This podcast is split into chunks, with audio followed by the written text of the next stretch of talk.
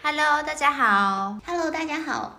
欢迎来到丽娜和默默的花束集第一期。因为上一次是零零期嘛，，对，是的。这次是第一期。那我们今天要聊的主题是什么呢？今天我们要聊的主题是反思这个能力是天生的还是后天养成的，对并且反思给我们带来的生活中的影响是什么？那我们要不要先聊一聊，就最近一次你反思是什么时候？你最近一次反思是什么时候？我最近一次反思是在工作上，比如跟朋友、呃同事在一起工作的时候，同事有想到的点。如果我在比如说开这个会之前，如果我有仔细的思考过会议的流程，那我是可以想到的。但因为当时我并没有花时间和心思好好去想，所以我忽略了一个点。同事在开会前把它提出来了，当时我心里一下感觉有点羞愧。就反思自己为什么没有在会议前好好做准备这种心态，因为我怀疑我自己会这样做，是因为我知道我的同事是一个很负责任的人，所以有一点那种推卸责任。怎么说呢？就比如说，如果你跟一个很强的人组队，你就就你你就有点依赖心理，你有这种对是明白？依赖和偷懒还有侥幸、三种心理。对，对，这是我最近一次反思，就这个星期的事情。嗯。我觉得这种心理其实在小组合作中是非常常见的。是的，甚至我我觉得他是有一点出于就是本能的去有这种心理，就说比如说你知道小组中有一个人很强，那你会就是自动的去让位，就是说这个人他可以成为领导者，他可以担任更多的责任。嗯，我们的话就可以在旁边当辅助之类的，滑滑水。也这也不是滑滑水，就是会在旁边当补充和辅助的这一类的形象。对，对，就会导致说可能 不会那么用功。对，确实也是，自己想读书的时候有点这样。那你呢？我最近的反思，我其实属于那种经常超级会反思的。我会反思某每一个细节，会让我觉得困惑的。用我男朋友的话来说，我是那种五日思三省，就是怎啊、么说？我五日三省吾身。对，是的，就是我随时随地都在反思。啊，对，我会对所所有人提出的想法和行为都会很好奇。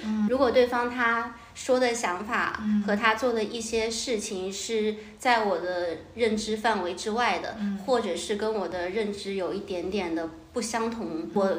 当下就会在想是为什么呢？会从我自身，然后去分析这个是是为什么，然后去去反省说，OK，我是不是会做得更好，这样子。但是我觉得你说的这一点嗯跟普通的思考就有交叠的地方。我们是不是需要就是把普通的思考和反思的区别把它区分一下？可以什么叫反思？我的想法是，反思它是在你，像你前面说的，它是在你可能认识到一些错误的时候，你会去反思，说我应该去做的更好。嗯对，嗯，正常的思考的话，这个我我没有太清楚的定义，你的定义是什么样子的？我的定义，我感觉反思可以大概分成两三类。可能第一类是像你这种说的，就是我自己有地方没有做好，后来我在事后突然意识到这个问题，想要让自己变得更好，提升自己，这是可能分第一类。第二类反思，我觉得是不一定是针对自己的，而是用一种批判的眼光去看自己曾经所接受或者自己曾经认为是 norm，认为是规范，认为是规范的一种想法。之后，在你认知升级以后，你会开始反思这个想法是否是正确的。我前面说的反思更接近于你说的第二种，你会带有一些，也不说批判性的想法去看待事物吧，但是你会跟你当下所接触的事物保持一定的距离，以一个比较呃距离的眼光去分析去看待。嗯，我觉得基本上就是在生活中最常见的反思应该。就是我当下碰到了一些我没有办法去解决的问题，或者是我当下觉得这个问题我能解决的更好，这个时候我就会开始去反思。这个这个我觉得是有一种就是那种强迫性的反思，你需要去反思，才能把你当下的情况变得更好，你才能去解决当下的问题。那我有一个问题，我在想，比如说你之前说你是听孔子说“五日三省吾身”，你每天都很多次在反省自己、反思自己。对，是。那你有没有感觉过被困扰呢？因为我自己是感觉，其实很多女性从小都是被教育，就是像我妈常说，你被出了问题，你不要老是去找别人原因，你永远都要先找自己的原因。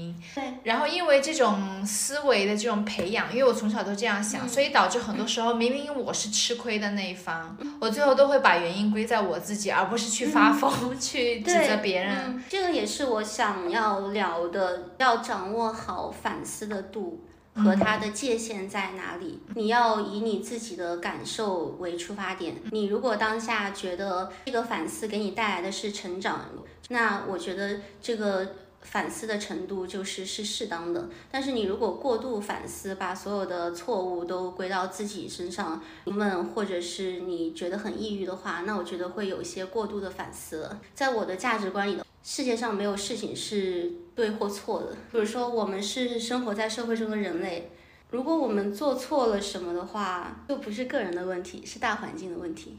你是这种社会归因？对，就说明是大环境对于个人的不包容。比如说像犯罪之类的，你会觉得不会是不可能是因为一个人成瘾，而是他是所身处的各种环境把他变成了一个会犯罪的人。对，是的，我会把。人类看作成是一个被动的对象，环境的产物。对，是的。自己感觉每一次反思，我都会给自己压力，因为如如果说是对于像你说的那种第二种反思，就是关于你和外界的一些思想啊或者观念上产生冲突，这种因为跟我自己个人来讲有一段距离，你想的是一个比较宏观的东西，对，你就不会产生很多就是。会影响你自己对你自己的看法和价值有情绪的那种负面的东西。但是当我在做第一类反思，就反思我自己有哪些地方可以改进，可以更变得更好的时候，大部分时候都是会有一种压力的，因为你就会有点想要再挑错，你想要变好的那个动力，是因为你认为自己现在有不足的地方，对不对？所以你。对，你在挑自己有不足的地方的时候，你肯定无法避免的会产生对自己的一些批评、批判。你觉得是这样吗？我曾经是这样子。那我我曾经也过度的反思自己，因为我曾经是一个就是相当的完美主义者，就一件事情做到九是不够的，他必须做到十。我因为看了很多心理学书籍，就学到了一种思维。你最终还是要去解决这个问题的。你与其给自己，你与其用一个比较负面的眼光看自己，说哦，我有什么不足的地方需要改，那更好的一种对待解决问题的方式，可能是你想我要怎么去解决这个问题，而不是把原因归在说你自身的不足，是你需要。看到更多的可能性，说你需要怎么样去解决，你如何去解决这个问题，这个跟你个人就没有什么关系，不要归归纳到你个人的身上。明白你的意思，就是把那个情绪的部分和解决问题的部分把它分开一点。对，呃，单纯的把你需要变好的这个部分作为解决问题的一个路径，而不是把自己的价值带入到。你不是被这个问题所定义的一个人，你只是在学习的过程中。对，是的，这个思维很好。你没有必要说你完成不了这件事情是因为你的性格不好。哦。你可以就是完全专注在说我需要以什么样的方式去解去解决这个问题。你需要是以一种往前看的方式，而不是往内推的方式。你这个思维让我想起那个弗洛姆写的《爱的教育》。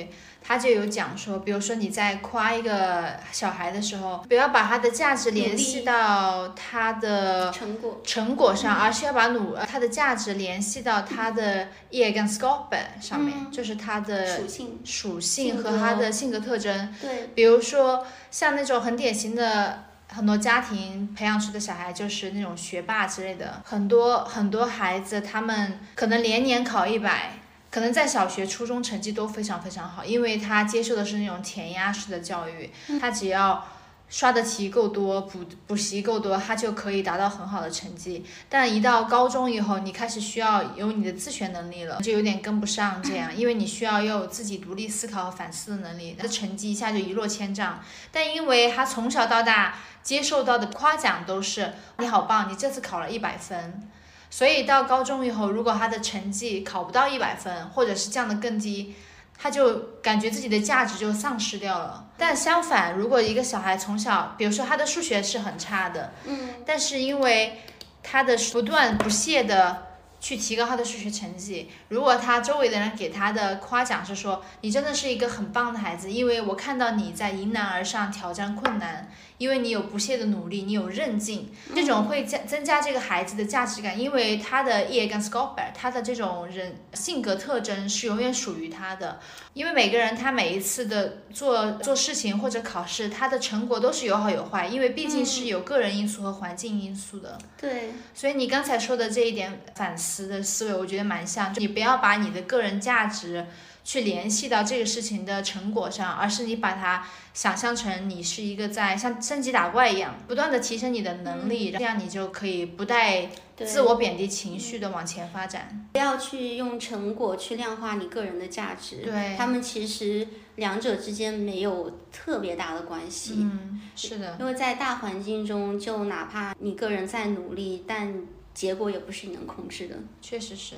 比如像今年这个中国国内应届生毕业很难找工作，是这边也是一样的。瑞典现在经济很差，有很多跟我学同专业的师弟师妹都找不到工作，这个也是大环境没有办法控制。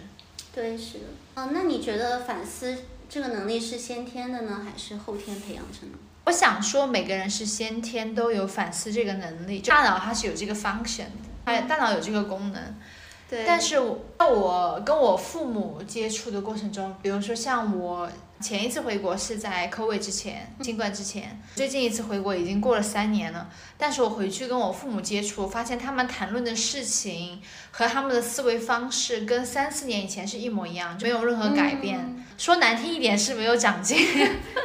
我觉得像人的手臂一样，你的手臂是有这么多肌肉的，如果你锻炼它，你就你就可以提起更多的东西。但如果你一直不用一条手臂，它可能十年、五年、十年可能都要不了那么久，它就会萎缩。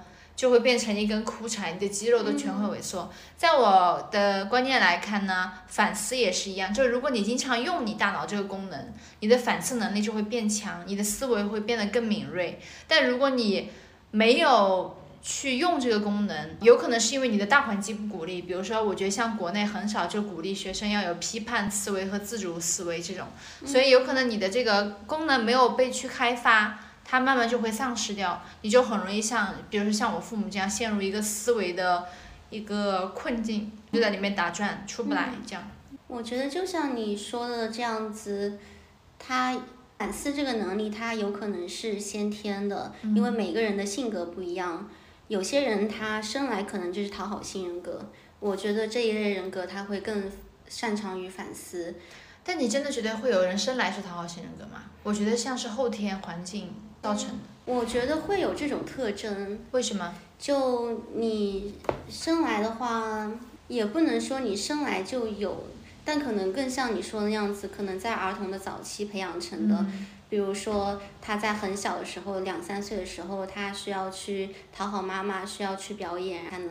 获得食物和妈妈的爱，那这样子在这样的环境下成长的话，那他就会成为讨好型人格，就会更倾向于去反思自己，去取悦他人。是的，对。另外一方面的话，也像你说的。嗯，大环境的影响对于一个人的反思能力是非常大的。你如果生活在一个大环境里面，这个环境里的价值观是比较统一的，或者他不鼓励你有独立思维，对，那么在这种情况下，反思这个能力的话，就不太需要。另外，我觉得这也跟个人的境遇有关，就你个人在生活当中碰到了多少的困难，和你自己的个人积极性。你如果在生活中是一帆风顺的话，那么你当然是不需要反思的。但是你如果在生活中经常会碰到很多困难，呃，你需要去解决它们，才能让你的生活变得更好。嗯。在这种境遇的推动下的话，你的反思的能力是一个必须的。我觉得听你说这个意思，感觉有一点像反思这个能力，往往是可以帮助我们突破困境的一个必要因素。是的。你需要重新想，还有你需要跳出你现在所在的这个环境，把眼光放到像一个鸟瞰图一样，把眼光放大一点，然后换一个新的角度。嗯，很有道理。你你记不记得你第一次反思是什么时候？可能这个问题有点难。我第一次反思，你说我人生中第一次，还是也不一定是人生第一次，还是人人生中最印象深刻的一次。对，印象深刻的一次，就是你想了以后，你突然发现你的是，就是有点认知升级那种感觉啊，很多很多。你可以先说你最近一次反思的。最近一次，最近一次我们先聊了嘛？或者是印象比较深刻，印象比较深刻的。我觉得印象比较深刻的有一点是，健身对我的意义。嗯。就我刚开始健身，就是纯粹是为了让我更具有性吸引力，就是想让我的线条变得更漂亮。然后这种漂亮的标准呢，是要。非常非常符合男性审美，就是腰要变细，背要变薄，屁股和腿要变得圆和翘之类的，更符合更符合男性审美。然后还有更瘦，让线条变得纤长。但是，我最近反思，就是对健身对于我的那种意义，我发现其实每一次我去健身，让我自我感觉很好和激励我下次再去，还有加重量的是，我感觉我的能力量变强。就是我之前拎不动的铁，我可以随很轻易的拎起来，然后看到我的肌肉线条在增长，我感觉有一种前所未有的 empowering，就我是一个有力量的人，这种感觉比单纯去想要嗯美化你的外在形象要有力量的多。对，它会更有意义。对，对于我而言更有意义，让我对我自己的力量感觉很有自信，就是。给你一种那种我可以一个人去克服很多困难那种感觉。对，你会更有自信，更有自信。你觉得你能做到更多的事情。对，而且也不会，嗯，他这个事情的出发点就是从我想要取悦和讨好男人，变成了我想为我自己变成一个更好、更有力量的女人，这种感觉是完全不一样。嗯嗯，明白。回到我刚才反思的例子，我应该能组织好语言来说我想表达什么了。嗯，你说。我最近在反思的应该就是我对朋友圈子的调整。哦。对，因为，我从前的想法是我要尽量去接触不同的人，然后有不同的世界观，去了解每一个人的想法是什么样的，然后他们，嗯，他们的生活经验和他们的境遇是什么样子的，我会非常的好奇。但是我最近在反思这种我的就是交友的态度，会给我价值观就是带来一种混沌吧。因为你经常被冲击到，是吗？对，就是我经常会被冲击到，然后经常会觉得天呐，居然可以这样子。啊。对，就我会感觉我整一个。你的价值体系紊乱了吗？对，是的，就是吗？也不是紊乱，但是我会觉得很不稳定，就我没有一个自自己的，就是说很强大的内核。哦，对，明白你的意思。嗯，是的，所以我最近在尝试调整我的朋友圈子，就是我只希望跟我。有着相同爱好，或者是跟我有类似的价值观，或者是大家想要奋斗的目标是相同的，各方面跟我是就是说比较同频的比较同频的人去相处，这样一方面我会我会变得更有力量。嗯。因为我之前会跟一些朋友去相处，但是他们的一些行为和价值观对于我来说其实是不太符合的，我我的内心会感觉到冲击，并且我觉得是非常丧耗内心一种能量的行为。然后现在的话，我感觉随着年龄和经验的增长，我我已经大概就是慢慢知道了哪条。路和哪种圈子更适合我，所以我会就是顺着这个圈子去扩展我的就是朋友的人脉关系这样子。我能理解你的意思，因为我这么多年来瑞典有十年了，然后我身边的朋友真的就像大浪淘沙一样，中间有认识很多人，但是最后剩下的朋友真的就能够交心就只有那么几个，那也是因为。嗯，你在接触跟你不同频，或者是说，我觉得朋友是有好的朋友和坏的朋友的，嗯，人要远离坏的朋友。嗯，怎么来说坏的朋友呢？并不是说这个人是坏的，对，但我觉得坏的嗯朋友他是会消耗你很多的心力。对，是的，嗯，比如说像我们这种很喜欢反思的人，跟坏的朋友，你跟他在嗯接触和社交的时候，会有很多让你觉得很匪夷所思的点，然后你就会花很多时间去思考他为什么要这样做，对，他说这句话是什么意思。其实是根本没有必要的一种，我觉得是没有意义的反思，因为他不会给你带来什么，他最后给你带来的结论可能就是哦，这个人跟我不是同样的人，对，那我就跟他远离。但其实这个时间你如果可以用沉没成本来比喻这个事情的话，这个时间就是你的沉没成本。对，你可以去做很多其他你可以做取得很多的事情，嗯、或者是跟你能聊得来，或者是认知比你更厉害的人，你跟他交流，你说不定会觉得有醍醐灌顶的效果。对，就是你需要有成长，去交嗯一些能带给你成长的朋友，对，这个是我最近最大的反思。嗯然后，但是在我就是以往的朋友相处当中，我我现在可能更偏向就是运用刻板印象，因为我想节省我自己的时间。嗯，就是除非我我跟这个朋友能有第二次、第三次的见面，然后能让我更深入的去了解这个人，我们能就是更有更多的共同的经历，不然的话，我更加就是喜欢用刻板印象。说实话，我我明白你的意思，就是到了我们 人生现在这个奔三的阶段。就真的选朋友，就不像年轻的时候，因为你有大把的就精力和时，间，你可以花时间好好认识一个人，然后到现在你可能就是第一印象不好，然后聊一段话聊不下去，你就把它 pass 掉了，你真的是要精挑细选精。挑细选。然后我觉得就是到了这个年纪，也不想给自己增加过多的没有必要的烦恼，社交压力，对，就会嗯更倾向于说，我如果对这个人的确觉得就是嗯不太行，那就算了。这个其实我觉得也跟就是我们之前会有社交里的不好的那种经验有关。如果我反思我之前的一些嗯、跟其他人接触的经验，到最后带给我很多伤害和困扰的人，其实。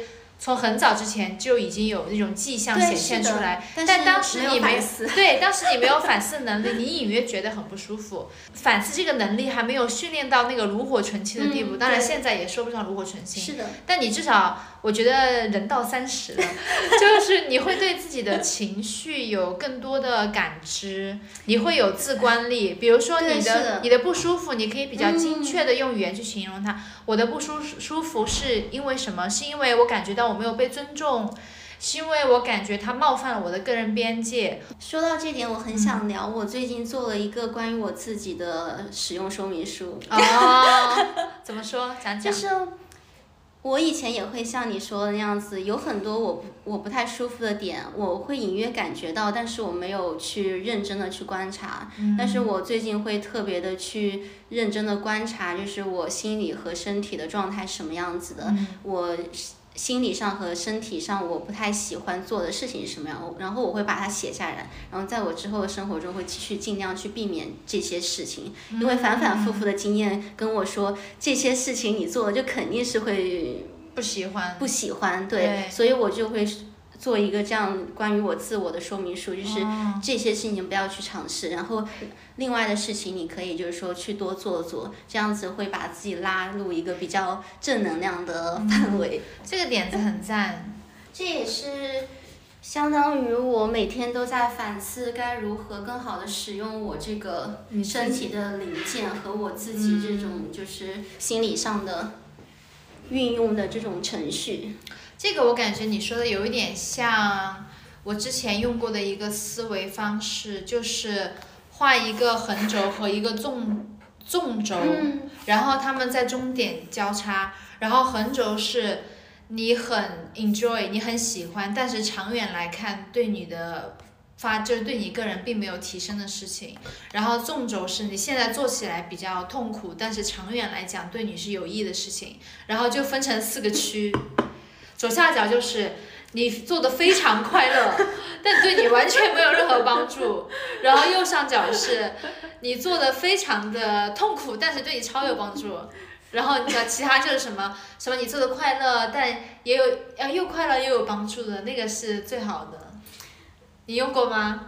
我没有用过，但是你说到这个，我又想提一个点，是我最最近在反思的。嗯。就比如说你刚才说有一些事情是你就是做着会很痛苦，但是长久以来会给你很大的回报的这种事情，然后你会就是可能更倾向于做这种事情。对。但是我最近就在反思，怎么样把这件痛苦的事情也变成快乐的事情。嗯。比如说我在写论文的时候，我不会去想。啊，我要写多少？我我要在几月几号之前写完？我想的是。我如何对这个论文更感兴趣？嗯，然后我的兴趣点就提了上来，然后会让我经验更愉快，整个过程都是就是说非常的有效率。你相当于自己把自己 PUA，然后把这个热情召唤出来。对，是的。这个是我觉得这个是强者的思维方式，就是有一种所谓的状态叫心流，嗯，就是你完全沉浸到一个事情，你已经忘我了，对，最后的结果就很好，这个是很厉害的。我觉得以前我可能。会像你说的，就是比较想要去做什么让自己痛苦但长远有益的事。但我现在不能让自己痛苦。对我现在觉得没有必要，没有必要，真的没有必要。你就去多做，既让你快乐又让你觉得长远有意义的事情。比如说像健身，嗯嗯，我觉得健身就是一个很好的例子。每一次练完以后，你都会感觉到有一点变化，嗯，它就有一种那种及时的奖励机制，对，刺激着你让你往前走。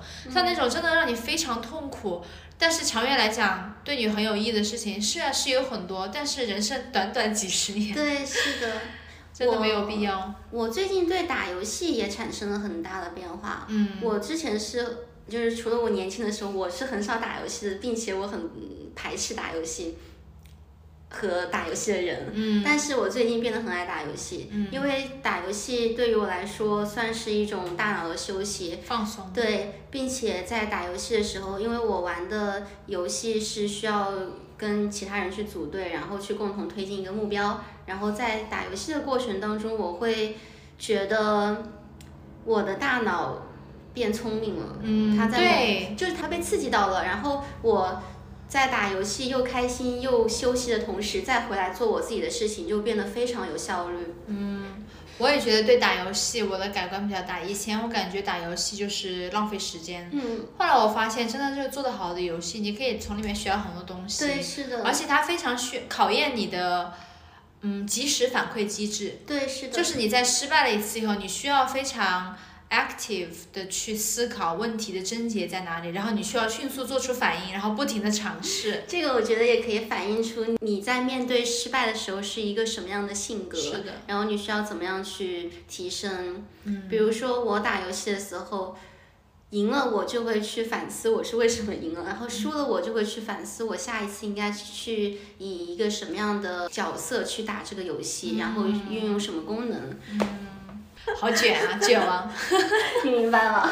我明白。我们下一个话题是反思对于我们好的和坏的影响。我觉得坏的影响就跟我前面提到的有关，就是很多时候明明错误或归因应该是在外界上，不应该太过苛刻苛求于自己。嗯。但因为我妈从小给我培养这种思维，就会经常让我陷入一个思维的误区，导致很多时候你明明你的身身体和心都在告诉你这个东西有问题。这个人有问题，或者这个环境有问题，你都会一直觉得哦，是我不够有忍耐力，是我不够坚强，所以我才会觉得这件事情是很糟糕的，就导致你在泥潭里越陷越深。关于这点的话，我父母对于我的教育思维其实也是这样子的，但是我在很早期的时候就反思，就觉得说他们这样是不对的，所以我选择他们在这样教育我的时候，我会去反抗。我会就是会去远离这种思维，并且，呃，我接触到的所有的瑞典的老师们，他们天天就跟我说，你需要休息，你需要身体好了才能更好的去努力，然后你需要有一个很好的，呃，很健康的心理。就是通过这种就是各方面的因素，就摆脱这种思维。嗯，我觉得我我们去需要去勇敢的大胆大胆的去否定一些对于我们真的让我们感觉到很不舒服的思维。对，还有勇敢的说不，因为我觉得这一部分在中国是缺失的。因为我现在做的这个工作，就是经常会接触很多小孩，嗯像那种三四岁的小孩都会说 stop microbe，就是停，这是我的身体。对，但像我们在国内的时候，小时候什么随便的来的阿姨，各种嗯阿姨、叔叔、大伯怎么样，随便摸你、掐你、亲你，你根本就不知道这是有边界的。对，嗯，我觉得包括在亲密关系里面也是，其实很多时候，像我们说的乖乖女怕恶男缠，就是这种典型的例子，就是家里保护的太好，然后没有交给或者是缺这个边界感的教育是缺失的，那他在遇到比较不健康的关系的时候，他辨别不出来，对他不知道他自己被 PUA 了，对，所以他就会不停的做出让步，然后做出妥协，然后一次又一次的让自己丧失了一部分的主权，彻底沦为对方的附庸和从属品。这种就是我前面所提到的，当你反思过度的时候，只会伤害你自己，因为你已经没有一个自己的价值标准了，你会觉得想要去取悦他人，想要去符合外界的标准。其实，如果从这个角度来说，反思是一把双刃剑。对，这这个点我觉得很有趣。你的反思到底在什么时候会给你带来正向的结果，什么时候会给你带来负面的结果呢？因为有的时候确实有一些归因是应该归因在我们自己身上，也确实有一些是归因在他人和外界的因素上。它中间有一个非常非常隐形的线，就是你要怎么样去把控这个度，才能给你带来最好的结果。而且这个也取决于你最后得到的结果是什么。对，如果你最后得到的结果是好的话，那你就会更正向的去看你曾经的反思。你如果得到的结果是差的话，那你就会觉得说，啊我曾经不应该这么反思，或者是我曾经反思过度了。这个很难。这个点很难，但是我觉得会有一个比较健康的线，就是你的身体和你的心理不不受到伤害。嗯，就他们还是属于一个可以运行的状态。我感觉从你的这个角度来想，有点像是就像打游戏一样，你第一次输了以后，你再调整、反思了以后，你再试第二次，然后从第二次的结果，你再来回去评反向去倒推评估你之前那一次反思的思维是否正确。对，但是一个前提就是你的身体还健康着，你你能打这把游戏。嗯是的，但是这一点，因为我想的话，人生它不像游戏，你可以在十分钟内大战八百回合。有的时候说的 cliche 一点的话，比如说有的时候可能一家出来的几个姊妹，嗯，她们到四十五十年以后，人生走向完全不同。这个时候你再回头来看，你才发现，因为你回头看的时候，你会发现。不同的脚印和路径，你才会发现哦，原来当时这么做是正确或者错误的。嗯。嗯在人生中，就我们用反思这个能力的时候，我有一个思考，就是说你在当下做反思，然后反思之后你做的那个选择，你在可能在短期内你是不知道它的 outcome 是什么，有可能比如说像我们之前说乖乖女和比较渣家暴的渣男，你可能当下妥协了以后，这个家暴男在一个星期之内没有打你，所以你当时可能会觉得说，哦，我现在做的这个妥协是正确的，你看我都没有被打一个星期了，你会觉得是正确的，但是实际上你把时间的跨度拉长来看，一年两年以后，所以你觉得就在定义反思是好是坏的程度上，应该去评估它的风险，但你当下是不知道风险的呀。但是可以评估的呀。就你大概知道这个人的走向是什么样子的，你你明白吗？就比如说，在我看来，如果这个男生他刚开始有一些迹象让我觉得不舒服，那么我脑袋里就会有很多种可能性。嗯，他可能是这样子，可能是这样子。然后通过反思的话，那我就会去评估这种风险，评估他将来给我带来的这种影响。但那是因为你有一个健全的反思能力，嗯，就你的反思能力是，它之所以是正向的，是基于你对你自己个人价值已经有一个比较健康的一个底基底了。但是当一个人他的对自己的价值都不认可的时候，那就相当于是在一个摇摇晃晃的海面上建了一座高楼，它很容易坍塌掉。所以如果是这种人的话，他的反思能力反而是让他的楼塌下去，你懂这种感觉吗？对，我明白。所以，像我前面说，我觉得一个基本的准则就是他的身体和心理不要受到伤害，然后他有勇气去离开这个男生。我我在想一个比较简单一点的语境。我想到的一个语境就是，比如说我们在学校和社会当中会经常听到前人给我们的指导，就是你要你需要这么这么做，你才能达到这种这种效果。然后听君一席话，听君一席话。对对是的，我觉得反思能力就很重要了。对，因为他们当时，他们当时做出的努力，然后和达到的那种成果，可能只是幸存者偏差。偏差。有道理对，就你需要去反思他们说的话，就哪怕是你认识一个很厉害的成功人士，然后他跟你说啊，你应该这样子，所以然后你之后你才能变成功，然后他有一套他自己的成功学理论来跟你分享，嗯但这个只是基于他个人经验和一些就是生活中这种像幸存者偏差所导致的。其实这这样来说的话，反思和就是跟一个人的辨别力是直接相关的。对，还有你对于当下环境的评估和你对对于自身的评估。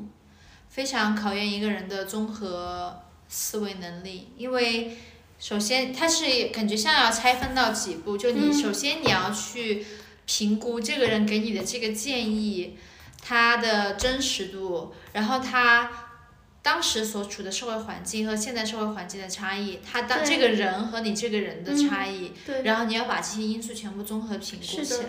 对，其实不光是这一点吧，我觉得辨别能力就可以用到很多东西上面，比如说像我们上一期讲过的商品经济时代、资本主义时代，它的主要的运行方式是给你销营销嗯，完美的标准，然后给你制造焦虑，然后卖给你产品，让你减轻这种焦虑。其实这种辨别力也可以放在这个里面使用，就是它卖给你的这个 beauty 这个美的标准，这个完美的标准，真的是适用于所有人的人吗？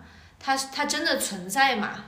不一定啊。就你需要去萝卜青菜各有所爱，就你需要，所以我觉得反思是一种很重要的能力。嗯你需要对你当下的行为和你身边人，还有你所所处的整个大环境，嗯你的就是每一个细节都需要就是远距离观察。是的，就把自己抽离出来，然后去观察，然后再做出最适合自己的决定。我觉得你说这个“抽离”这个词特别好，因为这个也是我每一次的感觉，就是我的认知升级，往往就是有一种我把自己提出来的感觉，再思。考。嗯，我现在经常不知道为什么，可能年纪大，经常会回想，就是以前在读书的时候，嗯、的一些遭遇。因为我是从小学就开始住校，嗯所以基本就是学校就是我的社会这种感觉。嗯然后我就经常有的时候，现在在回想小学，就是小的时候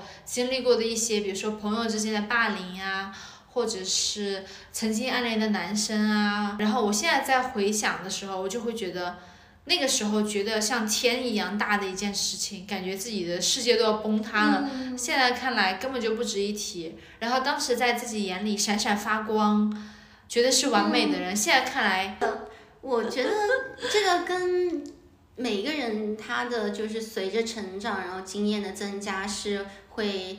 当你的认知升级、升级再升级之后，对你会再看以前的生活，你会发现完全不一样。是真的完全不一样。对，因为像我现在和三年前的我就已经完全是另另外一个我了。是的。而且我觉得这种成长是反思带来的。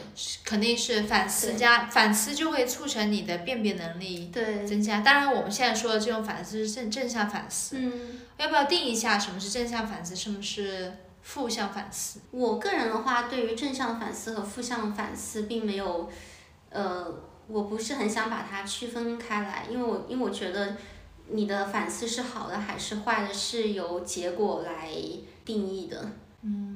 你是这样想？对我定义反思的话，更多是说你要在不伤害你身体和心理的情况下，怎么去反思都可以。嗯但是我会认为有一些反思根本就是不必要，不必要的，嗯，自己做的那些反思根本就没有必要，没有必要，因为问题的症结不在我，对是对方有问题。如果我能够早一点意识到你不用反思你自己，那说不定这个问题在它最后变成一个炸弹之前，我就可以已经把它解决掉了。嗯我觉得，如果刚才那个问题用正向反思的话，其实可以像你说那样子，在很早以前就解决掉了。嗯，但是我觉得反思的基础也在于一个人他的他的知识储备量，嗯，和他个人的性格是什么样子的。是的，对，我觉得反思能力增强，导致你的辨别能力增强，会让你变成一个更有自信、对更勇敢说不的人。对，因为当你的辨别能力增强的时候，你会对自己的判断有一种笃定。嗯，就你当下判断这个人是不好的，OK，那我就不要跟他接触。或者你认为这件事情是不可行的时候，你就可以勇敢的说不，而不是犹犹豫豫、模棱两可。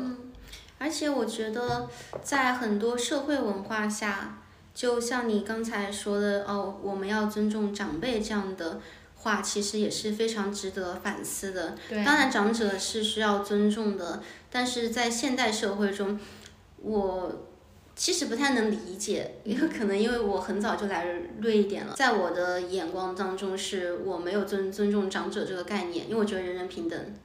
就他他是长者，当然我会就是说给予基本的礼貌尊重，但是不代表说我需要尊重他这个人，除非说他这个人真的是有能力让我去尊重的，对这个人的品格、品行品行会很好，并不是说所有年纪大的人都是品行高尚、能力出众的人。对所以对一个人的尊重，或者是对他的态度，就要取决于这个人他本身是一个什么样的人。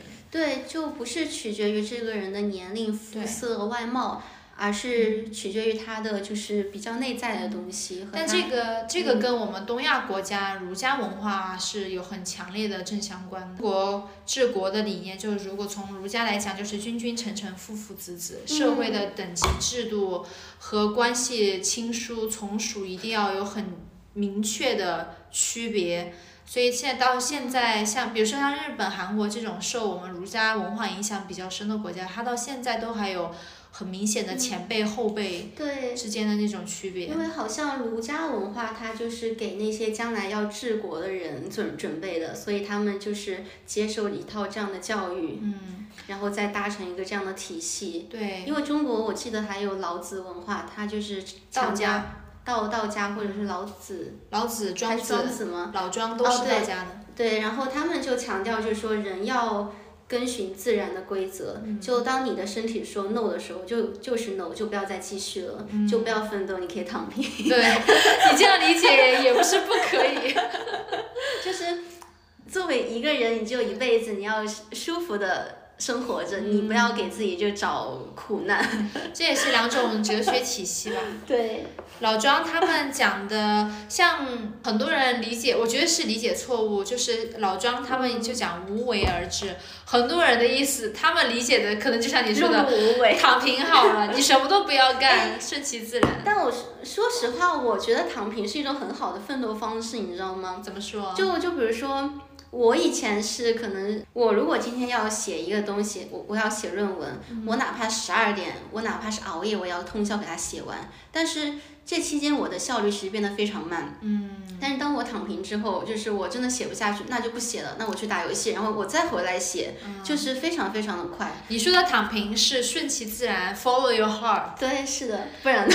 这个也很，这个也很老庄。老庄他说的那个无为而治的意思就是，就是天下乱的时候，嗯我出世来帮助拯救万民于水火之中这种感觉。嗯但是如果天下很顺，天下太平，他就又回归山隐这种感觉。嗯所以就跟你说的有点像，有灵感的时候多写写，没灵感我就打游戏。就我觉得就是没有必要太强迫自己，嗯因为我感觉在东亚国家，就是你你被强迫性的卷，你不是自然而然的卷，你懂吗？对，或者是有更强的人，就是他把卷变内化，他自己卷自己。对，是的。刚才提到的都是我们自身就是的经验，你有没有观察过身边的朋友，就他们会会不会反思呢？嗯，这个其实很难观察，如果没有深入沟通的话。我也就是这种人的观念潜移默化的区别，如果你不沟通，他你应该是看不出来。对，除非你们生活在一个屋檐下，你可以去观察一下这个人他行为上有什么变化。比如说像现在我爸，嗯，我爸都是退休的六十多岁的人了，我到现在都还是跟他对话。比如说一件事情没有办好，他永远不会说我这个地方可以改进，他永远都是把责任推卸到别人身上。我就会觉得他是一个没有反思能力的人。嗯。我观察身边人的不反思的话，就是我会觉得他们太热衷于符合社会期待了。就比如说，你要长什么样子，然后你要穿什么样的衣服，你要做什么样的工作，就是这些都是社会给我们的标准。然后我身边的很多人，他们会付出自己所有的努力去适应这些社会标准。明白。你会看到，就是说。呃，有些人他追求名牌，可能是因为哦，我真的觉得这个东西好看。但是很多人他追求名牌，是因为他在乎社会认周周围的眼光，然后他会因为周围的这种眼光去，就是说疯狂的去追逐名利。对，就他活在别人的眼睛里。对，就他不是自我驱动型的，说我真的想要成为一个这样的人，他更多的是属于被迫型，或者是。随波逐流，随波逐流，或者是潜移默化的，他想成为这样的人，然后他也不会去反思这样的生活方式带给他的一些负面的影响是什么。你说的这一点很赞，因为我觉得我现在越来越觉得我会崇拜或者是会觉得有魅力的人，就有一个特点，就是他们有很强的自主性，嗯，有很强的，他不是一个客体。他是一个主很有很强的主体性，嗯，就是他是一个知道自己要什么，并且能够不在意他人的眼光去达成的一个人，这一点很难，因为我觉得我们是社会动物、社群动物，嗯，我们会就是从 DNA 里带来的，非常在意周围人的眼光。但当一个人他能很明确的知道自己要什么，并且能够就是不在乎外界的束缚。去追求他的时候，无论他的这个结果是好，就是公呃公众公众良俗来说认为是好的还是坏的，我都觉得这个人很强，很有魅力，很有主体性。有一部电影叫《Into the Wild》，我看过没他是单独进了那个森林。他当时是我觉得是一个很牛逼的人，就是他。明确的知道他所想要生活的生活方式和现在所有人的生活方式不同，他就勇敢的去追求他。当然，不管他的结果最后是怎么样，英年早逝，英年早逝。他如果是英年早逝，我觉得也很牛。嗯，像我之前读，他有那个勇气。对，而且我觉得这个一个人他一生的意义，他唯一能达成的条件就是他言行合一。然后我就觉得这个反思能力是一个人能够。达到知行合一这种境界的一个很必要的能力，因为反思它就是一个让你不断的进行你这个人的核心价值，还有你的世界观、人生观这三观的那个形成的一个很重要的能力。所以我觉得反思是成为一个知行合一的人的一个重要条件。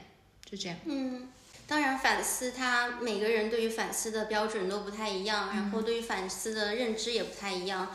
但是我们希望通过这期节目，让大家知道反思在我们日常生活中的重要性，能帮助你变成一个更明确自己目标和更明确自己价值观的人。对，就成为一个具有主体性的人。对，是的。嗯，具有独立思考能力，有主体性，然后不会随波逐流、人云亦云这样。不会被周围人所影响，然后也不会让自己变得很。畏畏缩缩，对，是的，或者是也要提醒众多女性，不要过度自我反省，就有的时候适当发疯是有一些对对是的。